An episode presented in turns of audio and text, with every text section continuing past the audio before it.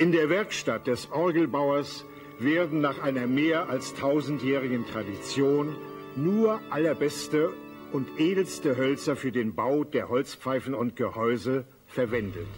Nach exakten Plänen werden für jede einzelne Pfeife in präziser Handarbeit die Löcher für die Luftzufuhr gebohrt. Auf der Rückseite sind einige durch kleine Kanäle miteinander verbunden und lassen dadurch gleichzeitig ganze Pfeifengruppen erklingen.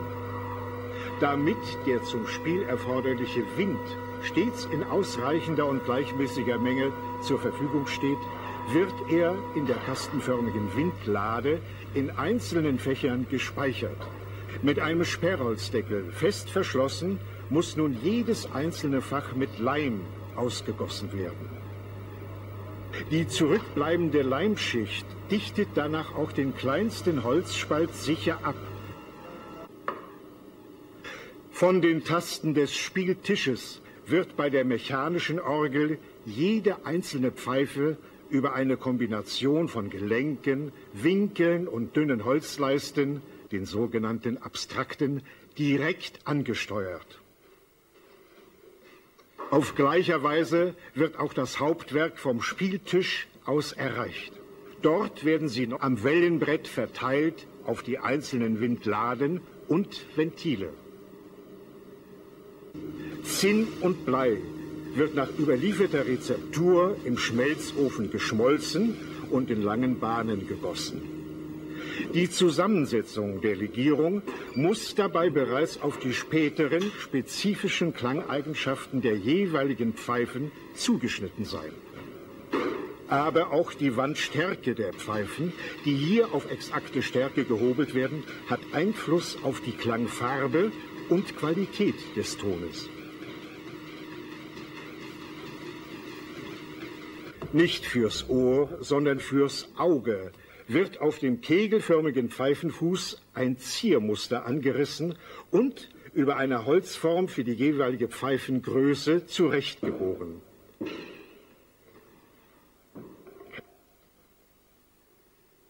Künstlerisches Feingefühl und viel Kraft in den Fingerspitzen ist erforderlich, um die Verzierungen ins Metall zu drücken.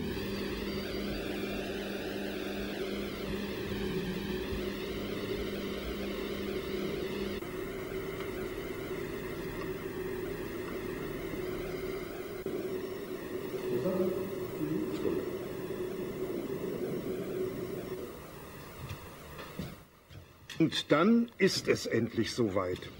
Die Pfeifen werden am Aufstellungsort vorsichtig in das Gehäuse eingefügt und ein letztes Mal gestimmt, bevor die Orgel zum ersten Mal ihre mächtige Stimme erheben und Gott zur Ehre erklingen lassen kann.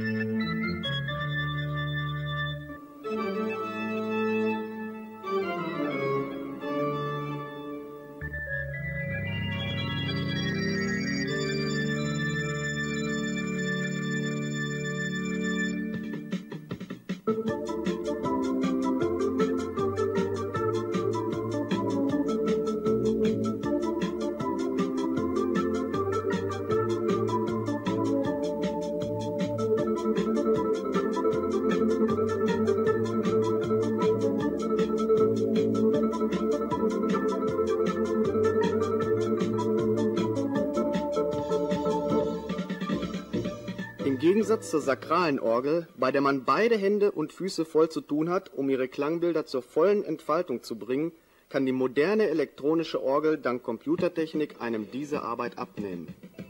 Die einzelnen Instrumentengruppen und Klangbilder können bei der elektronischen Orgel alle vorgespeichert und auf Tastendruck abgerufen werden.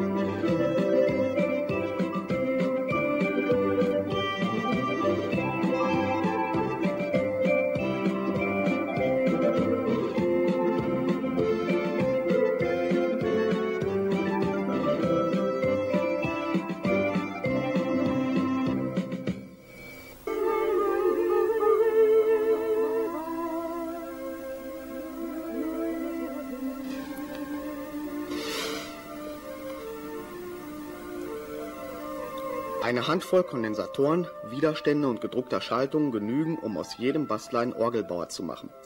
Die erforderlichen Lötarbeiten sind leicht zu erlernen. Das richtige Einsetzen der Einzelteile erfolgt auf bereits vorgefertigten Platinen nach genauen Bauplänen. Jahrhundertealte Tradition und Handwerkskunst fließen heute zusammen in Kurzbauanleitungen. Die dazu erforderlichen elektronischen Bauteile werden fix und fertig vorbereitet geliefert. Immerhin bleibt ein kleiner Teil handwerklicher Arbeit erhalten. Das gilt allerdings nur für den Hobbybereich. Bei der maschinellen Großherstellung elektronischer Orgeln haben auch schon längst computergesteuerte Roboter diese Arbeiten übernommen. Sie machen den Menschen dadurch fast überflüssig. Das eigene Denken und Handeln wird so auf ein Mindestmaß reduziert. So werden die Menschen zu Maschinen, die nur noch vorgegebene Befehle auszuführen haben. Doch verändert der Computer nicht nur das Orgelbaugewerbe, schon längst ist er zu einem Teil unseres Lebens geworden. Die sozialen und psychologischen Folgen, die diese schier unmenschliche Entwicklung nach sich zieht, sind bei weitem noch nicht abzusehen.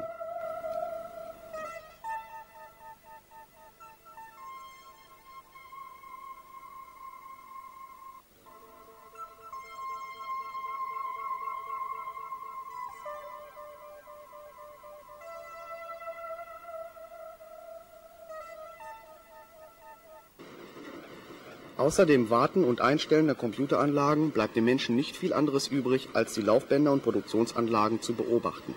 Eine wahrlich nicht besonders befriedigende Aufgabe.